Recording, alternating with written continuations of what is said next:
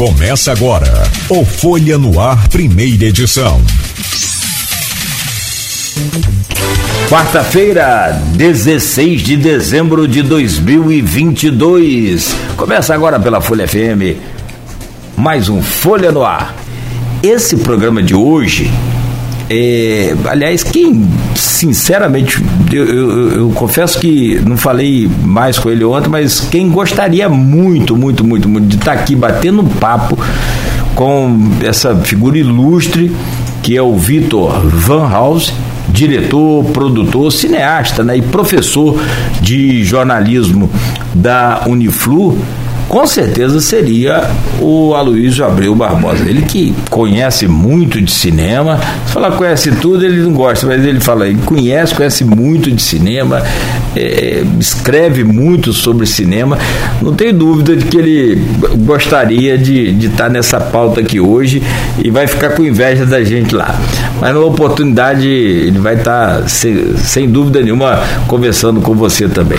Vitor, que prazer. Primeiro agradecer lá o nosso querido querido professor da hora, que é uma figura indescritível a qualidade desse camarada, é, que fez esse contato aí, e não era cedo, já era tarde, então, sabe, eu acho que a sua é, humildade aí foi generosa, muita sinceridade, é, muito carinho que, que você é, pode ter certeza vai receber da gente sempre por esse, por esse chamado que a gente fez. A, a você já era tarde, mas você falou, Nogueira, eu estou começando a trabalhar agora. Eu acho que eu durmo oito e meia da noite, cara, e acordo quatro da manhã, né? Mas assim, eu tô no, nove horas, você não me liga que eu já, já apaguei. Então eu te liguei, já era tarde da noite.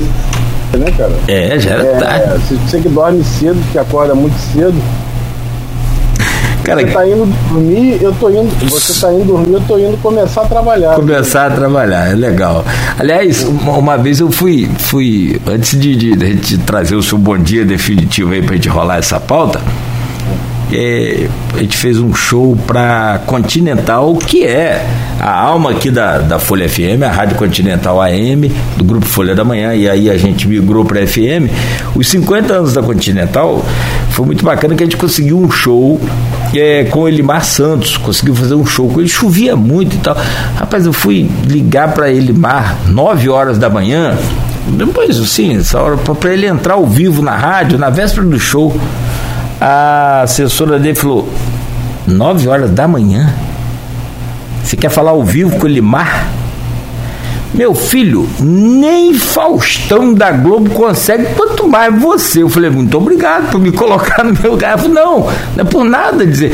É porque ele acabou de deitar. Foi dormir agora. Eu falei, não, mas não teve show essa noite? Não, é a vida dele.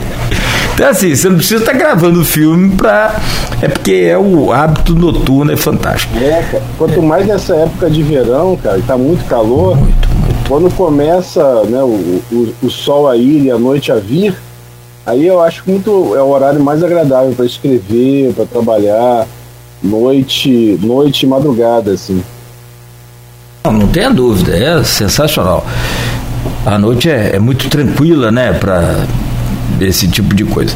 Ô Vitor, fala um pouco sobre você, bom dia, seja bem-vindo, honradamente recebemos aí a sua presença virtual aqui no, no Folha no Ar.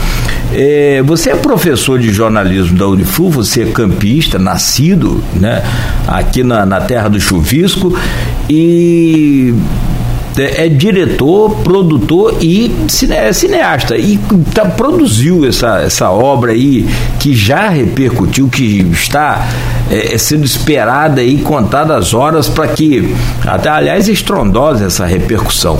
Fantástico o trabalho de, de, de marketing e de propaganda de vocês. Né? Muito bacana.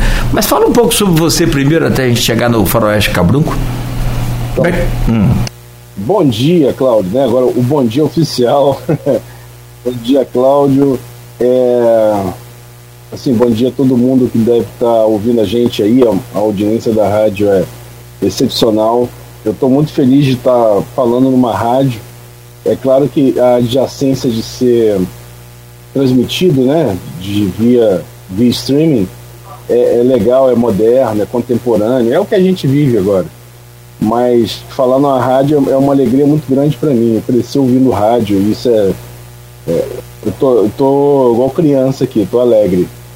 Tá? Agradecer também ao Henrique, né, o professor Henrique da hora, um amigo de muitos anos, pessoa boníssima, é, que eu gosto pra caramba, assim, nós sempre tivemos uma, uma relação forte, pesada, bacana, muito bom. Obrigado, Henrique, pelo convite. Bem-vindo, é, cara. Ter feito essa ponte aí. Bom, Sim. como você falou, né? Nasci aqui, né? É, vim para essas terras aqui no meio do ano de 1979, 42 anos de campus, cresci aqui. E quando criança, cara, eu eu cresci, eu fui geração TV, né? Então eu vi muita TV, muito muito filme na TV. É, e dos filmes que me encantavam muito, muito eram os faroestes, aquelas aventuras Disney também, os estúdios Disney que as pessoas se perdiam no, no, no, no, eram todos náufragos, se perdiam no oceano, aventuras espaciais de ficção científica. Então eu cresci nos anos 80. Alguns dizem que são os malditos anos 80. São maravilhosos os anos 80. A, de, a década que se perdeu, mas é mas foi muito rica para o cinema porque a gente começou a foi a, foi a época dos blockbusters, né? Foi a época em que proliferou muita ficção científica, muito filme de aventura. Foi a, a década que a gente viu é, Guerra nas Estrelas. Eu sou da época de Guerra nas Estrelas, né? Star Wars é, é muito é, é, é, muito novo. Guerra nas Estrelas, Indiana Jones, época de Spielberg, época da da computação gráfica fazendo fazendo diferença né, nos filmes, com Tron, Viagem Insólita, lembra de Viagem Insólita? Então, assim, fui muito influenciado por esses filmes, e são a maioria dos filmes né, norte-americanos, e, e, meu fascínio de cinema vem desde aí. É, eu, eu tive um tio, já falecido, é, professor Carlos Roberto Soares, conhecido como Globinho, ele me influenciou muito a ver filmes diferentes. Né? Foi, com, foi, foi dele a primeira vez que eu ouvi falar de Stanley Kubrick e com O Senhor Fantástico, o filme do, com Peter Sellers. Né? Então, assim, a gente conversava bastante sobre cinema, sobre... e aí eu fui vendo outros tipos de filmes, e aí também na época, na televisão, eu via os faroestes espaguetes, que eram o Trinity, com Bud Spencer em Tennessee Hill, e vi o clássico dos clássicos, né? É, Três Homens em Conflito, que é o nome desse filme aqui no, no, somente no Brasil, que no mundo inteiro se conhece como O Bom, o Mal e o Feio, The Good, The Bad, The Ugly, que é o, a, o terceiro filme do Sérgio Leone, que faz essa trilogia dos dólares, né? Com, por um punhado de dólares, por uns dólares a mais, aliás, é o favorito, e o, o bom, o mal e o feio. E você estava até falando antes do, do, intervalo, né? Do Lee Van Cleef. O Lee Van Cleef que um ator de vários wests, assim, com aquele é. bigode icônico, antes até sem bigode, depois com bigode que fez muito mocinho, que é aliado até do Clint Eastwood na, no, por uns dólares a mais, é, mas que se eternizou como um grande vilão, né? E eu faço até um mal paralelo, é mal paralelo porque a gente não deve comparar muito, né? Um ator brasileiro chamado Wilson Gray. Lembra de Wilson Gray? Sim, Wilson sim. Gray? Cara que mais fez filmes no mundo, mais do que Christopher Walken. Então, é, e aí eu sempre vi muito faroeste, muita coisa. Quando eu tive, né, aqui na cidade, ainda morando aqui jovem, eu fui cursar Escola Técnica Federal, hoje IF, e, e lá eu comecei a trabalhar e fazer teatro, e aliando isso, a minha paixão por tecnologia. Eu me formei lá em eletrotécnica. Então eu aliava sempre a questão da tecnologia com, com o cinema e com as artes.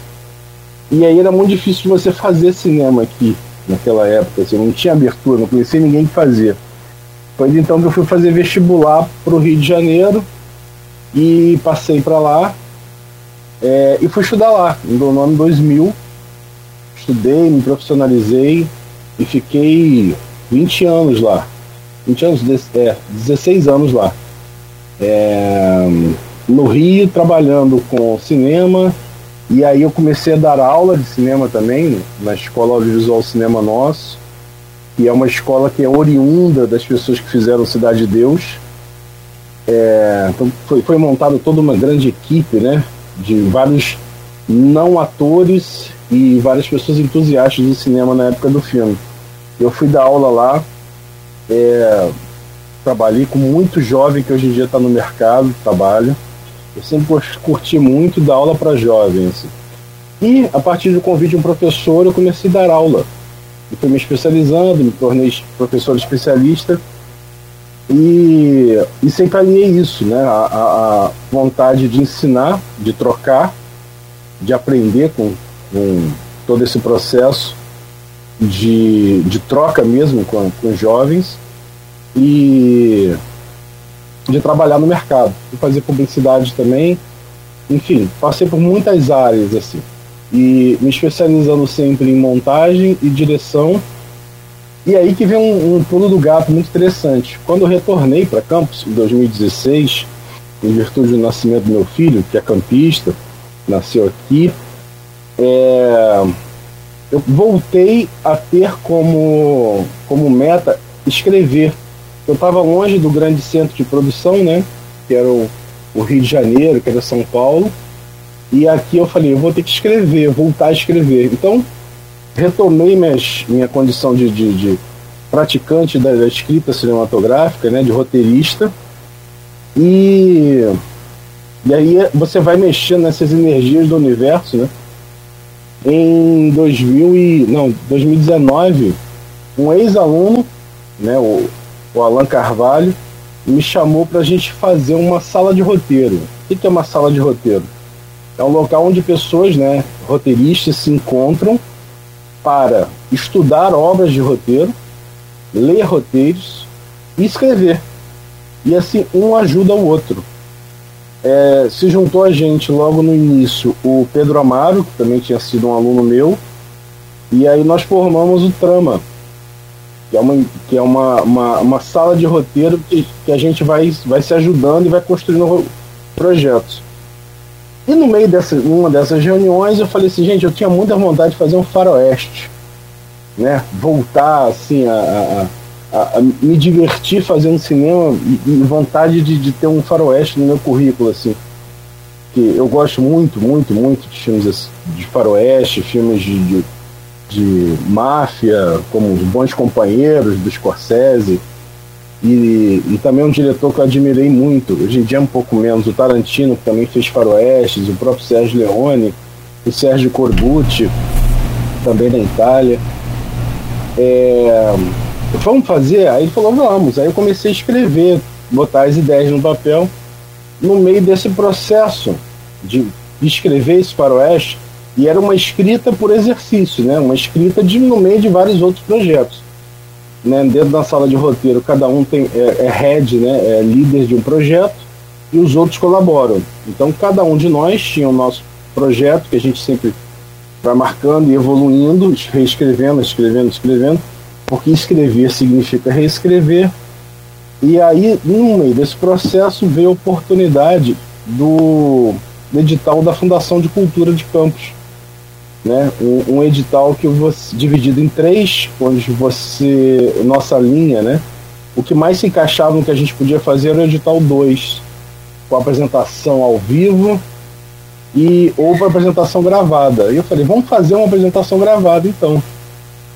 E, e foi o que aconteceu. Assim, a gente fez o projeto, montamos o projeto, montei a equipe, é, terminamos o roteiro submetemos, né, aguardamos o prazo do edital e fomos selecionados.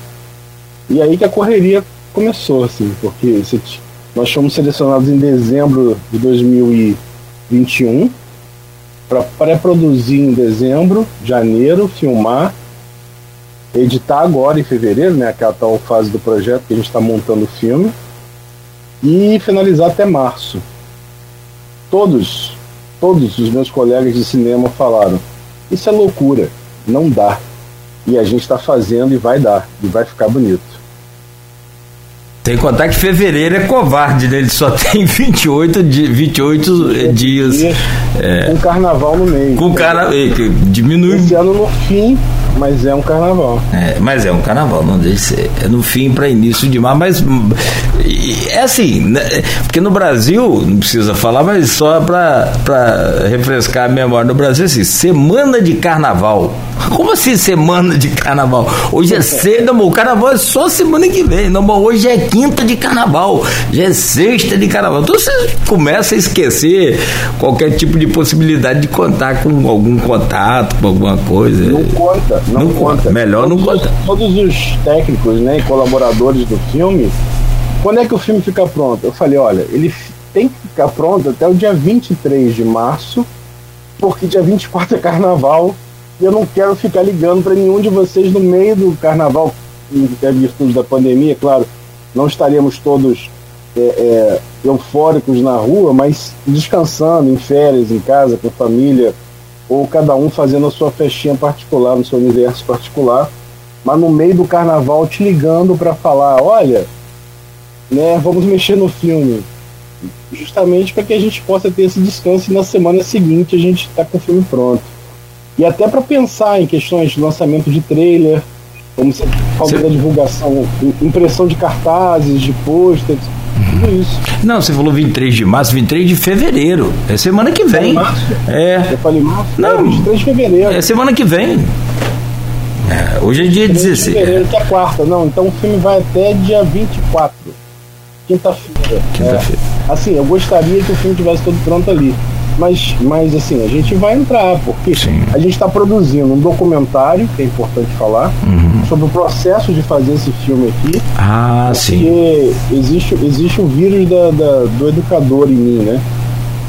A vontade de explicar, de entender, porque nosso set, no nosso set, eu acho que nós tínhamos cinco profissionais de cinema. Agora, nós tínhamos 30 cineastas se formando ali. Porque o projeto começou com três pessoas na sala de roteiro e agora são mais de 30 pessoas envolvidas, Cláudio. Entendeu? São 30 pessoas que em três meses estão fazendo um curta-metragem e se você contar com o documentário, um média-metragem, né? E a gente vai chegar a uns 50 minutos de documentário mais o resultado disso. Sim, o documentário sim. vai mostrar como é que a gente faz um filme. Como é que a gente, com, com o valor do, do, do, edital que nós, nós recebemos, 9 mil reais, não dá para fazer um, um hum. filme de um minuto. É, mas a gente conseguiu fazer um, um curta-metragem que no roteiro, no projeto, eram para 10 minutos e agora na montagem está um filme de 20 minutos. Nós dobramos o filme, o tempo dele, mas não tá chato não, gente, fica tranquilo. As pessoas que viram gostaram. Bom. 20 minutos. 20 minutos aí. Vamos, e... Já achei curto. Porque eu não estou envolvido, né? então eu quero só assistir, eu estou só na parte boa. É. Quero fazer. Eu... Mas é para te deixar com vontade de ver o 2.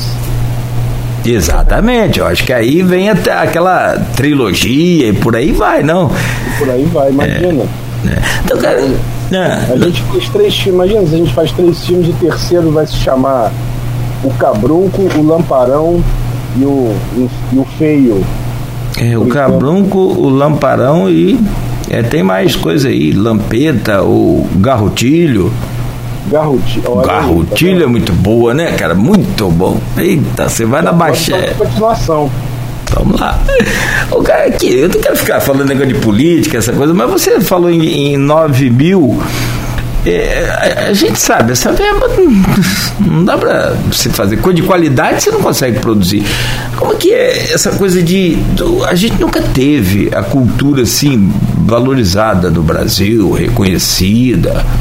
O que é feito aqui é feito por talento, por garra, por sangue que vocês colocam aí para produzir um material de qualidade. Né? A gente sabe, Campos tem tradição aí, até ontem conversando com o, o da hora, ele estava lembrando aqui de grandes eh, eventos que se passaram aqui, Escravizaura, Coronel Lobisomem, nossa mãe. E agora, e agora vem Nas duas versões do Coronel Lobisomem tem um Tonico, né? Tem um Tonico. Ele participa das duas versões. E agora vem você produzindo aí nesses novos tempos em de, de, que a cultura está não só menos valorizada, como também atacada. E aí, ontem, lamentavelmente, perdemos aí um grande companheiro seu, cineasta, é, jornalista, eu era fã daquele camarada. Gostava muito. Jabor. Fez grandes filmes, desde Tudo Bem, Eu Te Amo, com Sônia Braga. E, uma obra, e a obra-prima que eu acho dele, né, que é a obra-prima, que eu sei que vou te amar, com Thales Chacon e a Fernandinha, Fernanda Torres. O filme é, é, é soberbo. Eu revi esse filme no primeiro ano de pandemia, em 2020. Assim, eu, e eu vi no, no canal Brasil, assim, eu coloquei e tava passando. E aí eu tava deitado assistindo filme, madrugada, né? Eu sentei, cara, na beira da cama, porque eu fiquei absorto, assim. É um filme muito bom, muito bom. E, e, o, e o Arnaldo se foi agora. É, é memória do cinema novo e tal. Mas, mas diga lá, vai lá ele justamente tinha uma fala agora recente até dele, ele falou, é muito mais fácil você deixar de resolver os problemas de saúde, de educação, de economia, estamos vivendo uma, uma, fase complicada de estagflação, mas não, e ele falava assim, é mais fácil você atacar a cultura, você esculhambar os artistas do que resolver esses problemas. E esses, sei lá, esses últimos anos têm sido bem complicados aí, mais complicados agora né, é, é, até aquele projeto que tem do governo federal, muito, muito questionado. Agora tem um, o secretário lá de cultura, que é o, Mário Frias, também. Não sei como é que. Bater na madeira aqui. Nossa, mãe. Cara, parece que, sabe aquele jogador de futebol que vira presidente de clube? Você já viu esse tipo de coisa? O cara tá lá no gramado, depois ele vira presidente de clube, ou então vira técnico, vamos colocar. Muda a situação e o cara Mas muda. Vamos colocar aqui, é um mau jogador de futebol Não, que vira um péssimo técnico. Tem jogadores que viram bons técnicos. Eu tô falando de clube da. Eu tô falando, não, eu tô falando de, de, de time de várzea. não estou falando nem de, de terceira divisão, não. Estou falando de time de várzea. É, então, assim, o cara é ridículo, é bizarro. É, todo, todo, todo cheio de treta, cheio de. Enfim, é o perfil da, da, da, cultura hoje. Como é que é fazer cultura, como é fazer arte, cinema e né, de, um, de, um, de um de um talento desse, com a qualidade que se, se prevê e promete nesses tempos. Vamos lá, Cláudio. É, a gente, a gente, a gente que eu falo assim, quanto cultura e quanto cinema no Brasil, a gente não tem. É realmente é difícil. Eu estou procurando um termo aqui para não ser tão generalizante assim, né?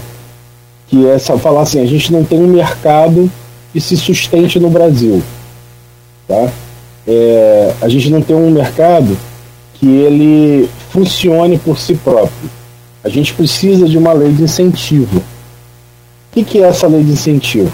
É, é uma forma de, do, do imposto que se paga não também ir para a cultura.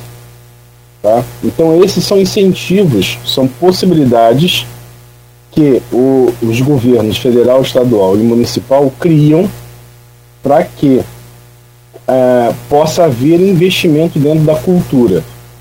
Porque a cultura, ela tanto é, tanto cultura, principalmente o cinema, ela é tanto arte quanto indústria. Né? Porque o que se faz dentro do, do cinema, é, mais até no, no, em questões de longa-metragem, é que ele se pague e se. O que, que é se pague, né? Todo mundo receba para fazer aquele filme e aquele filme está levando cultura. E isso não é material, isso é imaterial. Levar o, tipo de, de, cultura de cada região do Brasil para as pessoas poderem ver e conhecer. Então existe esse tipo de incentivo. a gente tem, nos últimos anos, levados, levado tiro de canhão a cada semana dentro da cultura em todas as áreas. Né? Desde circo, teatro, música, cinema, é, dentro da, da, da, literatura, com aquela ideia absurda de taxação de livros. Lembra disso, né? Então, todas as áreas estão sendo taxadas. Por quê? E aí vai, né, minha opinião. Você destruindo a cultura, você enfraquece o intelecto emocional, o intelecto né, real do povo. E um povo enfraquecido intelectualmente é um povo dominado. Né? É, fazendo uma, uma, uma, um simbolismo direto, né? vira gado. Não só simbolismo direto com a questão federal, não, de serem gados e tal, mas você, até mesmo falando do faroeste cabrunco, porque a gente tem um personagem que é o general, que ele toca o gado. Ele toca o gado como ele quer. Tem, uma, tem cenas no filme que mostra isso, né? Ele tocando o gado. E é assim que ele faz e domina a cidade. É assim que ele encara a cidade. São todos é, é, peões para o seu bel prazer. Então eu estou fazendo no filme, a gente tem essa questão, essa alusão tanto do macro quanto do micro. Né? Porque a gente fala do maior, né, como diriam lá os russos, quanto mais regional a tua história, mais universal ela é.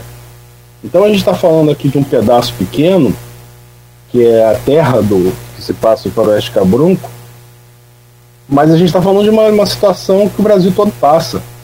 Né? Alguém detentor do poder, né, do, do, do poder do mando e do desmando, comanda as pessoas com o que elas vão comer, quando elas vão comer, quando elas vão pagar e se elas vão comer. Isso é política, isso é cultura. E a gente, repetindo, me, fazendo, né, me repetindo aqui, a gente está sendo bombardeado por esse essa pseudo pessoa aí, esse pseudo é, secretário de cultura aí, o Mário Frias, a todo momento. Ele não está no comando de nada, ele está no comando das vontades dele apenas. Recentemente a gente teve um, um, uma reformulação da Lei Rouanet, que é assombrosa, Inclusive, nós tivemos um comentário de um hater no filme, é, dentro das nossas da, das redes sociais, eu não consigo identificar ainda qual, dizendo que a gente levou dinheiro da Lei Rouanet para fazer o filme e, e, que o Tonico tinha levado dinheiro da Lei Rouanet para fazer o filme. Uma barbaridade.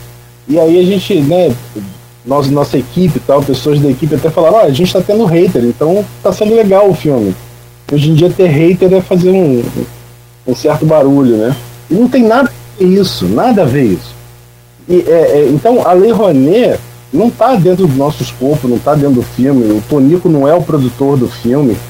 Né? O produtor do filme sou eu e somos nós. Por quê?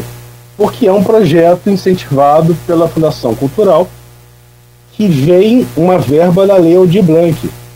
E vários artistas da cidade foram contemplados, artistas e não artistas. Né? Tem muita gente também que foi contemplada que não é artista, mas que está fazendo arte no momento.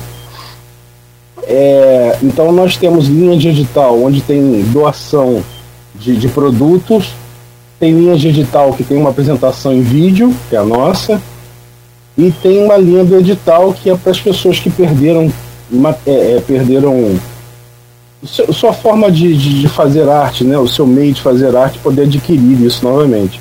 Isso é uma coisa muito bacana, muito bom e foi intermediado pela, pelo município, essa verba federal, que é a Lei de Blanc, e, e, chegou para todo mundo. Mas para chegar para um monte de gente, ela foi bem pulverizada. Então a, a verba é muito pouca.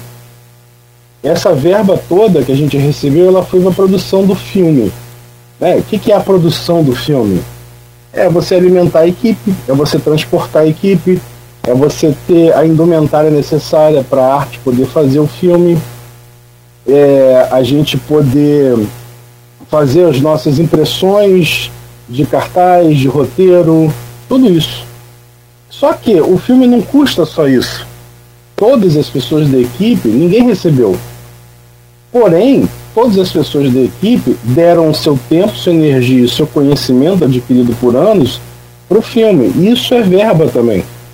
Então o filme custa-se muito mais. Né? É, o filme custa muito. A arte, o cinema é uma arte custosa. Porque você não faz um filme, por exemplo, sem a câmera. E a câmera custa mais de 10 mil reais. Uma câmera base para você fazer um filme com uma qualidade legal. Só a câmera, fora sistema de, de objetivas, fora som, fora tudo que a gente precisa para fazer, né? Então, como eu falei, né, de três pessoas a gente tem mais de 30. Então esse filme é muito rico. E é uma, uma aposta arriscada. Não é aposta que eu não estou apostando com ninguém, né? Mas é uma realização artística de todas as pessoas que se são locais. Todas as pessoas do filme, tirando ali uns três que não moram, três, quatro não moram né, em campos, que são profissionais que não têm essa essa é, é, essa função dentro do filme que não tem aqui na cidade. Então eu tive que trazer do Rio, todos é, foram alunos meus. E o Tonico, né, que é campista, mas que não mora. É, e, e, todas as pessoas moram ou são campistas. Então a gente vai, a gente está sendo capaz de realizar um produto muito bacana, tá? Muito legal, só com coisas da Terra, falando de coisas da Terra, que as pessoas vão poder se identificar, tá? Como o próprio nome, o cabrunco que está no nome do filme e, e, os elementos que estão ali dentro. É muito bem pensado. E, e eu queria deixar isso aqui no registrado assim. É um pensamento longo que começou lá atrás. Fazer cinema não é de uma hora para outra. É um planejamento grande Pra gente film... Nós filmamos em três diárias bem pesadas, no calor do verão. E fizemos 22 cenas. Eu não sei quantos planos tem o filme, mas 22 cenas em três dias. Foram quase 40 horas de trabalho. Sexta, sábado domingo. Trabalho de sete. Fora toda a preparação antes. Mas isso vocês vão ver no documentário. É, isso aí vai, vai sair nesse documentário. A parte. É, eu, eu ah, falo muito, hein? Não, cara. Onde você quiser. De boa, tá doido? Não, aqui a estrela é você. Eu sou, sou um coadjuvante lá. Um figurante, um figurante, olha lá. Co coadjuvante aqui, é, é, estrela também. O, ontem eu conversava com o da hora que já, né, coitado, cansado lá também, então conversando, ô Cláudio, uma, alguma pergunta ao, ao, ao, ao, ao Victor, ou você gosta de ser chamado de House? Esse nome é holandês, esse sobrenome é holandês, né? Van House. Van House. Ele, ele fala assim, Claudio, logo que, principalmente dessa geração 80 que você falou aí, que é os anos perdidos, para mim eu tô naque, mais naquele outro é, contrário a esse aí. Eu acho que foi, sem dúvida nenhuma, anos 80. Se você recorrer hoje aí à discoteca, por exemplo, a parte musical, você vai encontrar nos anos 80 as grandes músicas que ainda tocam no mundo inteiro e gerações novas que eu, por exemplo, sou fã incondicional que aí é um pouco antes, mas é do, do Pink Floyd. Não abro mão de ouvir Pink Floyd sempre, sempre, sempre, sempre. Senão os caras, sei lá, minha geração, nossa geração aí, você que curtiu também, década de 80, tem. Gosto progressivo. Muito. Muito, muito bom, muito bom. Eles são. Ainda mais que eu gosto de, de muito de, de, essa coisa de técnica, de áudio, principalmente só áudio, né? Que eu me limito ao meu raso conhecimento, mas assim, é fantástico. O Pink Floyd tem uma, uma, uma interação com essas criatividades aí de efeitos, flanger, reverb, eco, essas coisas todas que passaram por criatividades deles também, né? É, mas é, eu, justamente o, o, professor Henrique da Hora perguntou: tem alguma relação com Legião Urbana que é da década de 80? Olha que, que riqueza que é a década de 80, vai querer né, discutir com essa geração aí. Tem alguma. Porque assim, sempre coloca Faroeste, Cabrunco. Me parece que a princípio não, que a gente é de Campos, a gente vai logo identificar. Cabrunco é campista, acabou, fim de papo. Mas tem alguma relação com Legião Urbana? Não, né? O Henrique que perguntou isso, ele fez a pergunta. Henrique. Muito obrigado, Henrique, pela oportunidade de, de, de, que você me deu de falar, de trazer a palavra da Legião para os ouvintes da rádio. É, eu sou fã incondicional de Legião, da Legião Urbana desde. Não é desde que eu me. Não, desde que desde. Não sei se eu me entendo ainda por gente. mas há, há, anos e anos e anos eu sou um fã absoluto da Legião Urbana. É, mas se tem a ver com Faroeste Caboclo, acho que a relação tá clara, assim, porque a sonoridade dos nomes. No, é, é, é, a sonoridade dos nomes é muito semelhante, né? E no início do projeto eu falava, ah, vamos filmar o Faroeste Caboclo. Eu falei, não, gente. Aí você tem que acostumar e lembrar sempre que é o Faroeste Cabrunco. O nome, cara, o nome me veio num sonho. O Faroeste Cabrunco. Porque eu tava pensando no nome do filme, né? A gente começou a escrever, mas título. Ou você começa um filme com título, ou você dá o nome do título lá no final, enfim. Você normalmente não se começa com o título, né? Foi o que aconteceu comigo.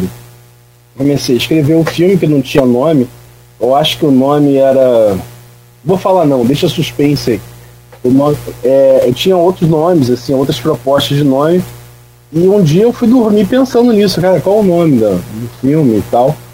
E, e aí me veio esse, me veio esse, esse, esse momento de sonho ali, onde você tá meio que acordado, meio que dormindo. Aí me veio Faroeste Cabrunco. Porque no, tinha, já tinha uma fala no filme que chamava o Peregrino, que é o, o nosso, o nosso personagem que vem o, nosso justiceiro, ele já era chamado de cabrunco no, no filme. É, não chamavam ele necessariamente peregrino, chamavam ele de cabrunco, como um, uma fala mesmo de, de, de, de western. É, um xingamento assim da região, né? Mas que pode também não ser entendido dessa forma, como xingamento. É, e aí me veio, porra, a gente tá fazendo faroeste, né? E aí me veio nesse momento de lucidez, né? Esse momento de criação que eu aprendi com o Lourenço Mutarelli, escritor, escritor e ilustrador Lourenço Mutarelli, que ele dizia que ele passou uma época da vida dele criando os seus romances, né, as suas histórias, nesse momento em que ele quase sono. E ali ele escrevia. E aí eu tive esse momento de, de pensar e veio o nome, Faroeste Cabrunco. Eu falei, cara, esse nome é muito bom. Mas é claro que dentro da minha cabeça ecoa, não tinha medo, tal João de Santo Cristo. Tanto que o nome do, personagem do vilão, que é o personagem do Tonico Pereira, é o General. E no filme, né, no filme, na letra, tem na letra do Faroeste Caboclo, as coisas já se confundem na minha cabeça. Tem um general de 10 estrelas ali. Então tá ali a minha homenagem porque tudo que eu faço na minha vida tem Legião Urbana de alguma forma. Né? Então é claro que tem essa, essa referência aí, mas não tem nada, a história não tem muita coisa a ver. Tanto que o João de Santo Cristo ele vai para Brasília, né? Para avisar toda essa gente, para avisar o presidente, toda essa gente só faz sofrer. E no Faroeste Cabrunco a gente tem uma, umas, uns pontos de viradas é, um pouco diferentes da história do João. Entendeu? É, eu acho que é muito, muito, muito improvável, sei lá, achar alguém da década de 80, assim como a gente, que não, não tenha sequer ouvido Legião, né? Os caras. Meu Deus. Não. Eu parece que eu tô. Parece que eu tô na, na, na, na Copa, assim, lá da, da, nossa casa, antigamente esse de Copa, não sei como é que é hoje mais.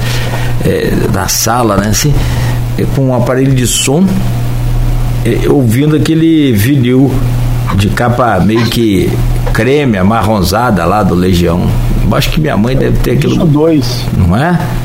Exato, dois, exato. Sei. Legião Urbana 2. Peixe. Aí você tu encostava, esbarrava naquilo, aquilo pulava pra última música. Minha, é, é muito bom. A vitrola, né? vitrola. Muito bom, muito bom.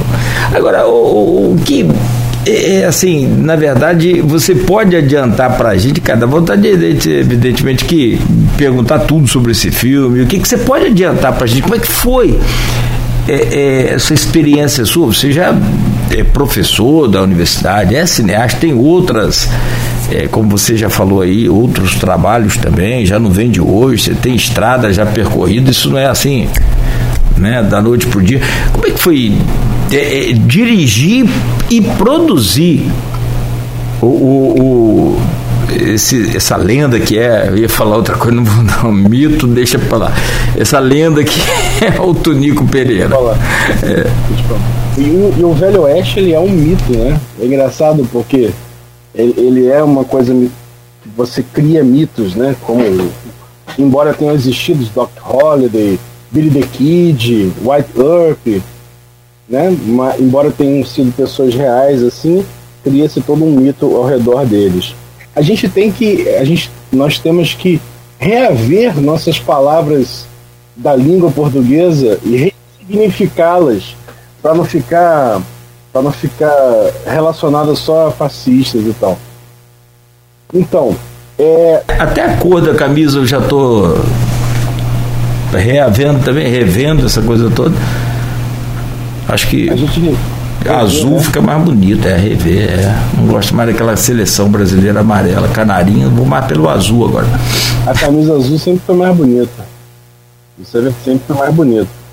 É, olha, a, a, história assim, produzir e dirigir é muito, é muito, é muito loucura. Eu ia falar que era difícil, mas o resto é, é loucura mesmo. Por quê?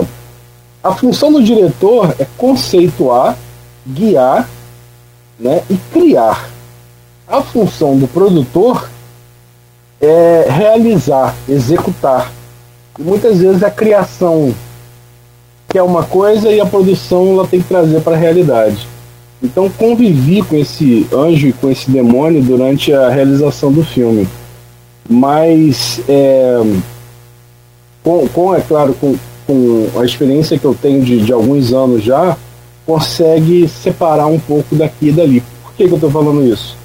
A gente teve uma situação no segundo dia de filmagem é, que a gente que foi inesperada para a gente, uma questão de tempo, e aí nós, nós por causa do calor, nós tivemos é, é, que, que, ser menos.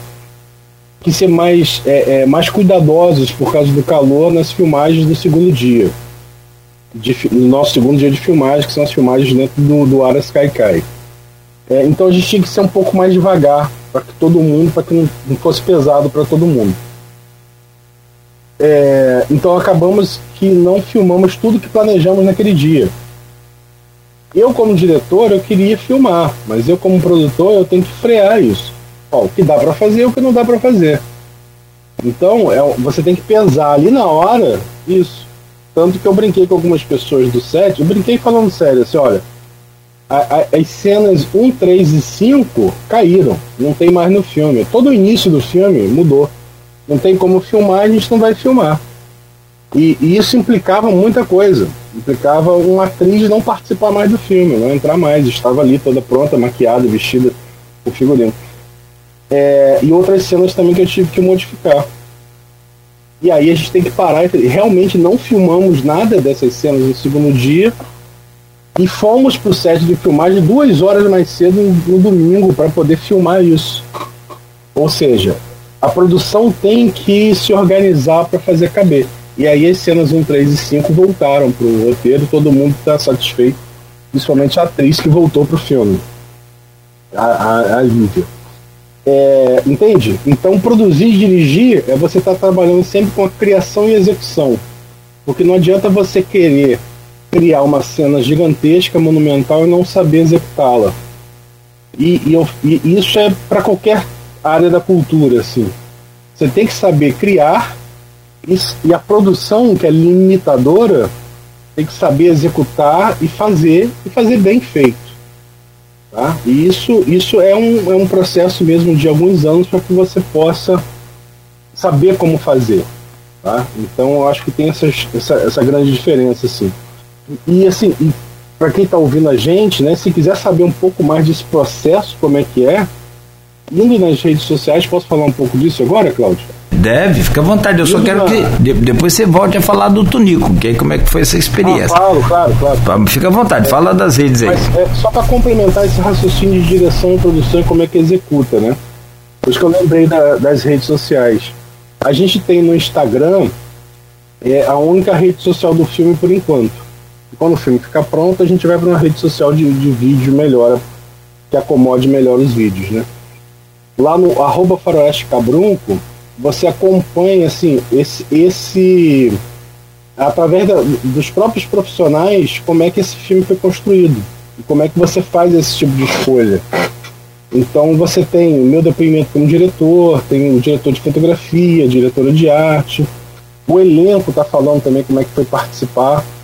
Tem toda uma linguagem, obviamente, de, de rede social, então você tem depoimentos rápidos, você tem as influências do filme, como por exemplo Faroeste Spaghettis, é, você tem a trilogia dos dólares, Era Uma Vez no Oeste, e você tem as minhas influências nacionais também, brasileiras, é, que é o Cangaceiro, do Lima Barreto, e o Dragão da Maldade versus o Santo Guerreiro, contra o Santo Guerreiro, que é um filme do Valber Rocha, que eu usei muito para poder entender qual era o nosso, o nosso western, né? Qual era o nosso filme de faroeste.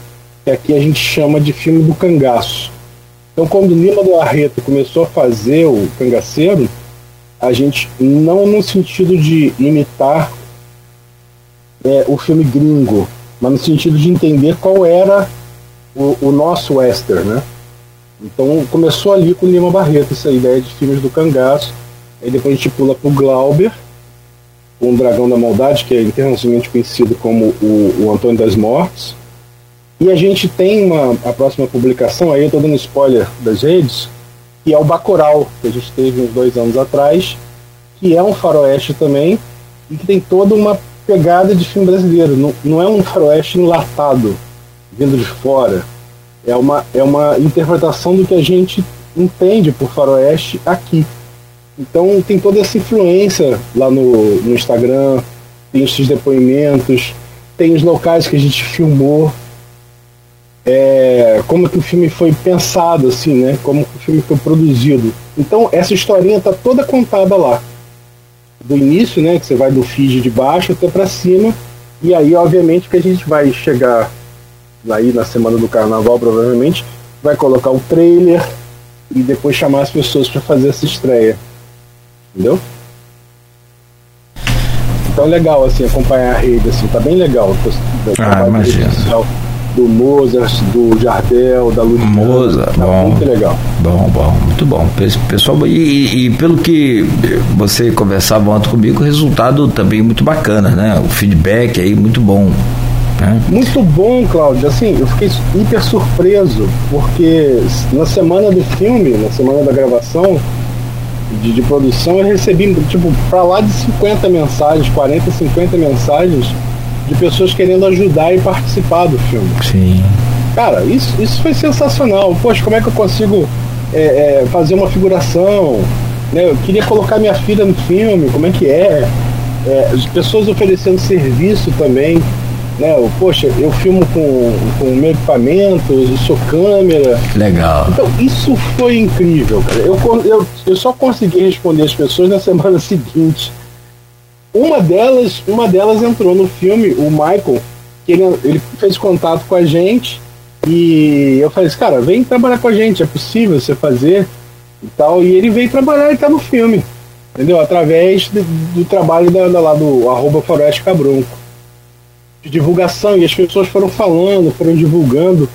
E, e, uma história muito legal foi quando a gente foi gravar uma das últimas cenas, no terceiro dia. É, uma das pessoas que estavam ao redor desse, não vou falar esse, o cenário qual é, que aí é um, é um spoiler do filme. É, uma das pessoas que estavam ali ao redor, ela quis tirar foto com o nosso ator, o Renato, e ela sabia o que, que a gente estava gravando, Cláudio. Ela falou, ah, isso aí é pro Faroeste Cabrunco? Cara, é. Na rua aqui, em Campos, sabe? Na região central. No, no dia seguinte, no dia seguinte, quando o Tonico Pereira foi embora, tava na frente do hotel, a gente se despedindo ali e tal, e aí passou uma pessoa para tirar foto com ele e falou, é, do, do filme, né? Do Faroeste Cabrunco. É, cara, a pessoa tava passando na rua, sabe? Identificou o filme, assim. Cara, em Campos tem gente querendo ver coisa de audiovisual, querendo ver filme, querendo ver arte, sabe? Teatro, querendo ver música. Não só música, nessa né? questão de fazer show assim. Mas a gente tem muita gente querendo participar e fazer isso aqui, sabe? Ver filme.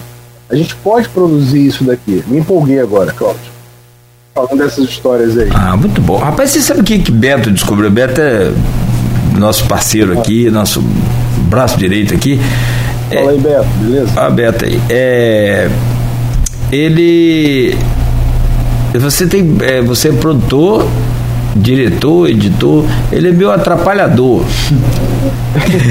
nada, cara, sem ele a gente não faz nada aqui não. Aqui eu quero, sei que ele descobriu aqui que eu, é, como a gente sabe que as redes sociais ela, elas são assim de perfis é, macro e micro geográfico. Nos Estados Unidos, Face não tem mais. É, nos Estados Unidos ninguém usa o, o, WhatsApp, ninguém, entre aspas, né? Não se usa o WhatsApp, usa o, o, o, o Telegram. Então é diferente. Aqui no Brasil, o Face disparado, depois vem o, o, o Insta, né? Aí vem o YouTube, depois vem o, TikTok. No Japão se só dá TikTok, enfim, porque criado lá. Aí o Beto mexendo aqui, falou, Nogueira, olha isso aqui. A pessoa me chamou assim mostrou a, a interatividade aqui no, no YouTube é uma das mais bacanas que a gente já teve aqui. Com exceção desses medalhões que vieram aí de fora, que aí é aquilo que eu estou falando da, da, cada rede tem uma, uma região tem um tipo de costume, grandes centros aí se usa o YouTube para streaming é YouTube, ninguém faz pelo, é, pelo é. Face, né? Tem Face, o Face é mais popular, mas assim, cara, tá a turma toda aqui no, no, no no YouTube assistindo. É no chat do YouTube? É, no status do YouTube comentando é, Empoderáveis da Vida Real, Chechel Maurício, é, Jonas Defante. Esse Jonas Defante é do, do IFE. Ele é do IFE, Menino, é um maquiador. Moleque bom, moleque bom. Moleque no bom sentido, né? Menino é, bom. Moleque bom mesmo. É, moleque é bom. bom mesmo, garoto. Cabrunco de sujeito legal. é, garrotilho bom, como diz aqui. Jonathan Mosquito, e aqui, muita, muita, muita gente, muita interatividade. O Jonathan, o Jonathan é o nosso ator, ele faz o lamparão no filme. Ah, é? Aí, é, que legal. Ó, o lamparão. Lívia Prado, muito bom fazer Nossa parte. Chica. Ó, tem aqui o Moza também, né? Moza, nosso diretor de comunicação amigo meu, professor, né, colega também dentro de jornalismo. Oh, é, o Moza faz até uma pergunta aqui que você já falou um pouco sobre como o filme foi pensado e produzido, tudo você já narrou um pouco pra gente, né? É, mas pode falar também. Mas me conta aqui, como é que. E aí, pra, é. pra gente fechar, porque infelizmente minha hora aqui, senão a gente fica aqui até meio-dia contigo. Você ainda tem que dormir. se é que vai, voltar pra dormir. Se é que vai ser possível, né? Com esse, com esse time aí até 24 de fevereiro, bicho, ó. Pra botar essa escola na avenida aí vai ser osso. Nesse paralelo aí, literalmente vai ser difícil. Mas sim, mas vai ser legal. É, Aí, e aí também, sobre o da hora ainda, o Henrique da hora que a gente conversava, aí falou, como é que foi dirigir o, o, o, e produzir o Tonico Pereira? Tô vendo umas imagens aqui, umas fotos, é, Tonico Pereira sem camisa ali na praça, com vocês, a galera, ele depois sentado, meio que encostado assim, você conversando também com a carteira de cigarro, as unhas desse tamanho no estilo faroeste mesmo, meio que largadão. Faroeste. Não é? Faroeste. Isso aí, isso aí. É, só agradecer aí a participação do pessoal no chat também, pessoal do filme. É, é uma equipe impressionante. Assim, amo todos, todos eles. Não, não amo todos eles, não. Mas eu amo boa parte da equipe. Mas brincadeira, gosto de todos eles, assim. E obrigado por estar acompanhando aí, me ouvindo falar mais tempo. E aí eu queria deixar um recado para minha nutricionista também, que eu pareci com um copo da Coca-Cola, mas não é Coca-Cola não, tá? É água. Não tô fazendo bobagem essa hora da manhã, não. É água. Você tá aí, você igual bicho, você igual marca de batom, velho. Hum, não, é cara, não, melhor deixar quieto. O café esfriou, aí eu passei pra água. Passou pra água. É, vamos lá, o Tonico, cara. O Tonico, ele é, era uma vontade minha de trabalhar com o Tonico de muito tempo. Porque o, o, o Tonico, ele, ele, ele me lembra, ele, pode ser, né, ele assistindo isso, ele. Vou mandar o link para ele. É, ele vai ficar vai ficar meio chateado, não sei. Eu, eu isso eu não falei para ele não, tô dando primeira mão aqui. Eu acho ele o nosso Bruno Gans. Quem é? É o ator do, do, do Bergman, o ator do, do, dos filmes do Bergman, assim, um ator sensacional que viralizou um tempo atrás aí Foi aquela paródia do Hitler, últimos, das últimas horas de Hitler, quando ele está numa sala, ele recebe a notícia de que de que eles perderam a guerra praticamente, né? E aí ele fica pé da vida e tal. O, o Tonico é um ator extraordinário. Né? É um ator impressionante. É impressionante. Não conhecia pessoalmente antes do filme, mas a, apenas conhecia, né, como a maioria das pessoas, através seu, dos seus trabalhos e por causa também da, da rede social, através das redes sociais, que ele sempre aparece lá para falar uma poesia dele, para falar um pensamento. Eu falei, ah, um dia eu ainda quero trabalhar com o Tonico. Escrevendo o roteiro, é, escrevendo aquele general, eu falei, eu acho que aqui é um personagem para o Tonico. Eu acho que ele vai entender quem é esse general. Quem é esse cara que, que é a representação do poder na cidade, né? É, porque ele vem do interior, ele vem daqui, né, de Campos. Então ele tem, ele deve ter isso no, na como memória, né, como o trabalho do próprio ator e como ele já falou também algumas vezes em entrevistas. É, como foi o personagem do, do sítio do Pica-Pau também, sabe? Aquele personagem tá dentro dele, ele vive aquilo. E aí, através de um produtor de elenco, eu consegui chegar no Tonico e apresentar o projeto. Né? O projeto que a gente chama de Bíblia. É, que é um, um projeto onde você diz tudo sobre o filme. Ó, como é que vai ser esse filme? Você apresenta esse projeto. Que obviamente antes de filmar você não tem filme nenhum, né? Você tem ideias no papel. Aí mostrei para ele toda a linguagem, toda nossa nossa proposta, nosso objetivo, o que a gente ia fazer e quem era o personagem dele. Ele gostou do projeto, pediu para ler o roteiro. Aí enviei o roteiro para ele, ele gostou do personagem. Aí a gente começou a fazer nossas negociações. Porque. Estou me ajeitando aqui. É, e a gente chegou no, no acordo de participação para ele e eu fui atrás desse patrocínio para o Tonico. Né? Por quê? Trazer o Tonico envolve transporte, trans, envolve hospedagem, envolve uma série de coisas que eu precisava produzir isso. E eu não tinha verba em caixa do, do da lei, do nosso prêmio, para fazer fazer isso. Então eu tive que, que me mexer e me virar para poder viabilizar isso. Viabilizado esse processo né, de contratação do Tonico, a gente começou a conversar. A telefone, no nosso horário, tá, Cláudio? 11 da noite, 10 da noite. A gente começou a conversar e falar sobre o filme, comecei a mostrar para ele o que, que era o personagem e tal. Inclusive ele tava com um barbão, né? Que é o barbão que aparece no filme. Aí falou, poxa, eu queria tirar essa barba, fazer o personagem com as costeleiras. Eu falei, não, Tonico, deixa essa barba. E aí foi uma, um motivo. Por que eu tô contando essa história? Porque no último dia de filmagem, quando ele terminou as filmagens dele, é, veio um barbeiro para tirar a barba. Ele tava louco para tirar aquilo no próprio, no próprio nossa base de produção, no set, que foi lá na, na JCI, né? Lá no, no centro de campos, no, no, no edifício pioneiro. E aí ele tirou a barba lá mesmo e ficou de bigode. Então, e aí o Tonico veio, eu falei com ele no dia que ele chegou, ele chegou um dia antes da filmagem, e nós nos encontramos no primeiro dia de filmagem. Nós fomos pro set conversando. E ali, cara, o entendimento foi incrível já entre a gente. A gente conversou como, como não vou dizer como velhos amigos que eu tô forçando a barra, né? como novos amigos como se deve conversar mesmo, sabe, com as pessoas. E falamos de várias coisas sobre campos, sobre história, sobre situação da cultura no país. E a gente foi filmar. É, a primeira cena era ele sozinho e as cenas seguintes, né, do, do, do resto do dia e do dia seguinte, ele gravou com a gente dois dias. Nós gravamos três, ele gravou com a gente duas diárias.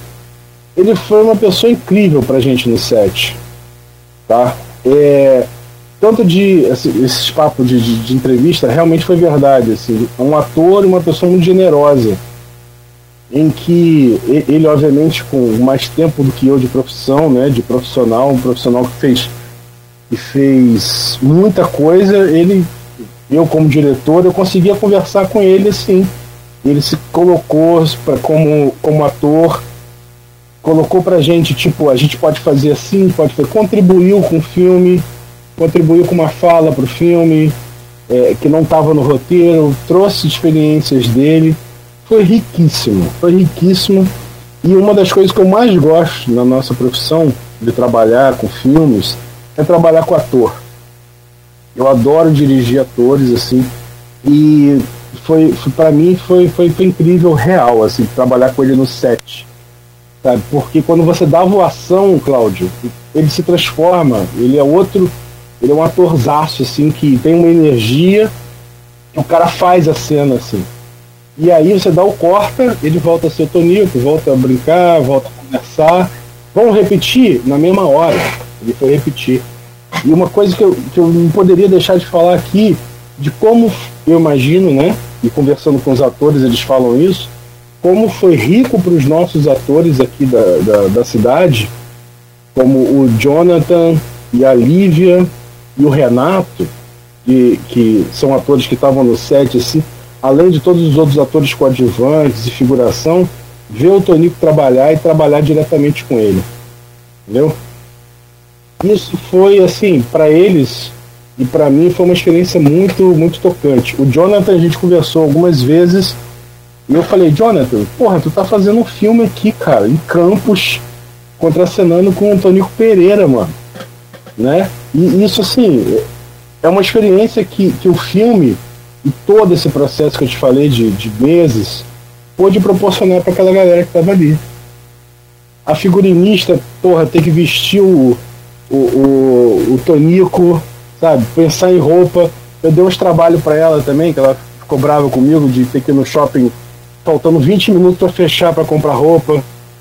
Então, tem essas coisas do filme assim, que são histórias que a gente vive nos bastidores e que eu acho que foi rico para todo mundo, sabe? Foi uma experiência muito legal para mim e, e, aqui eu vou tomar a frente e falar em nome do filme para todo mundo que participou. É, não entendo. Cara, aqui são 9h21.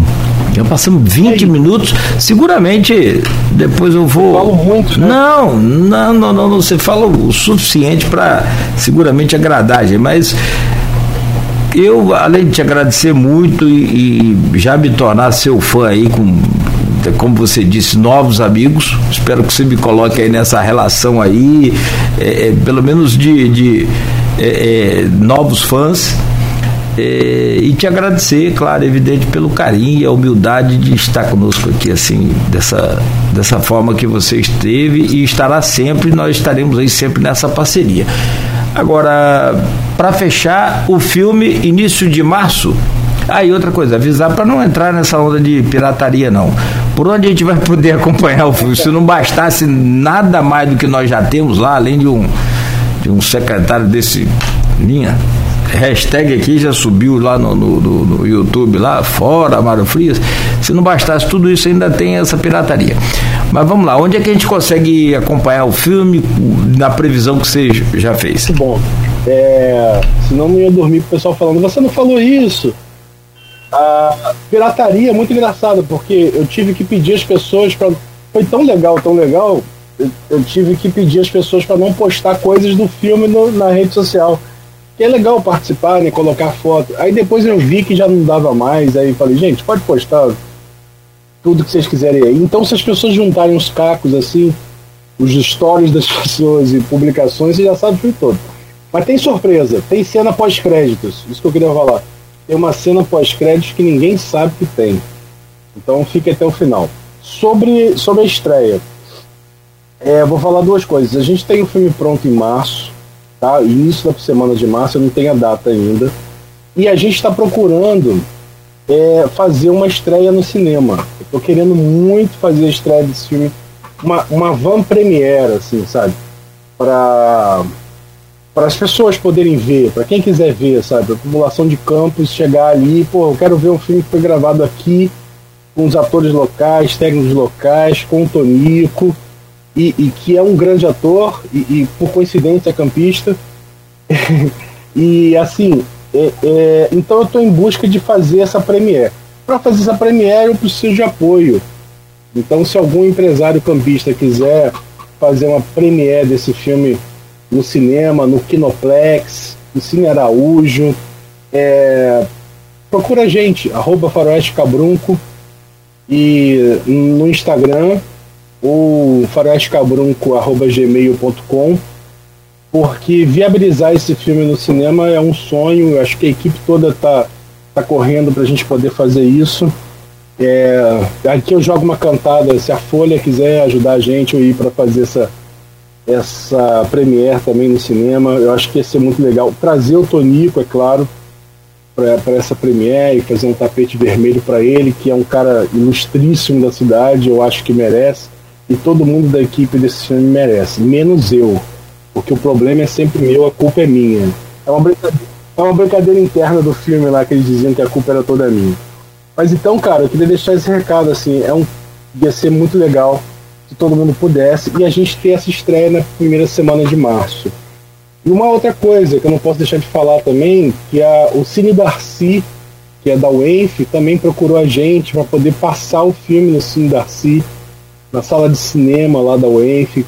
Então eu estou viabilizando isso também para a gente fazer sessões para as pessoas poderem ir assistir, conversar com o pessoal do filme, entendeu? É, é isso, cara. A gente está movimentando porque esse filme a gente estreia agora em março e aí o filme depois vai correr festivais, vai correr mostras no Brasil, no exterior, para a gente levar o, o cabrunco para o mundo.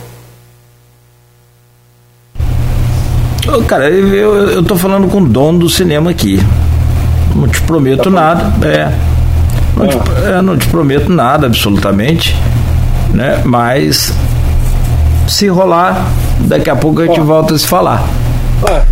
Fechou? Pô, eu tô com uma lágrima assim, poxa. Que legal, cara. Que legal. Obrigado, Cláudio. Não, que nada. Não tem que agradecer nada, aqui é só parceria.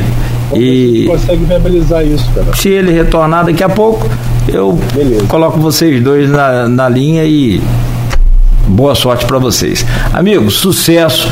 Tudo que você fizesse já falou aí da Folha, eu vou passar para o Aloysio Vou passar para a direção. Seguramente, eu não sei se você conhece o Aloysio Abreu Barbosa, mas é profundo conhecedor de cinema, de cinema, até falei antes aqui, ele com certeza gostaria muito de estar aqui hoje. Legal, legal. Mas vou, vamos também aproximar vocês aí, que vocês são. Não, não conheço pessoalmente, né? Conheço pela, pela, pela carreira dele, pela profissão dele, mas a gente, se, tipo, a gente pode se, se tornar novos amigos na Premiere aí. Né? Beleza. Vamos, vamos trocar figurinhas aí após o programa. Sucesso para tá você e para todo o elenco. Muito obrigado mais uma vez. Em nome da equipe do filme, agradeço o espaço, agradeço o bate-papo e é isso. Vejam bons filmes. Beleza, sempre.